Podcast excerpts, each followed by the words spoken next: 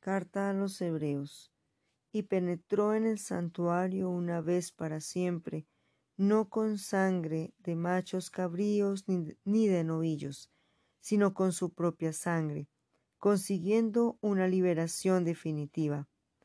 Pues si la sangre de machos cabríos y de toros y la ceniza de una becerra santifican con su aspersión a los contaminados, en orden a la purificación de la carne, cuanto más la sangre de Cristo, que por el Espíritu Eterno se ofreció a sí mismo sin tacha a Dios, purificará de las obras muertas nuestra conciencia para rendir culto al Dios vivo.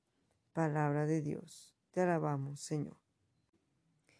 En Él tenemos por medio de su sangre la redención, el perdón de los delitos, según la riqueza de su gracia. Efesios 1.7.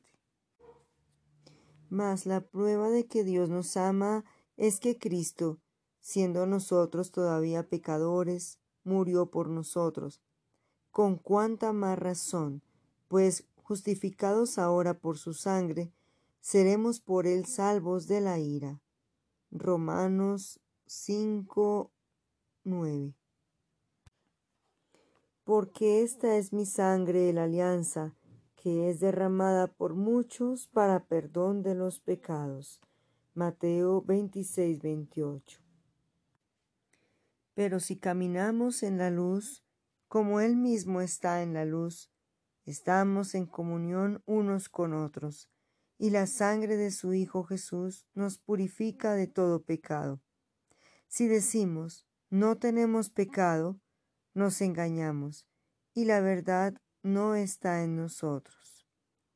Primera de Juan 1, 7, 8.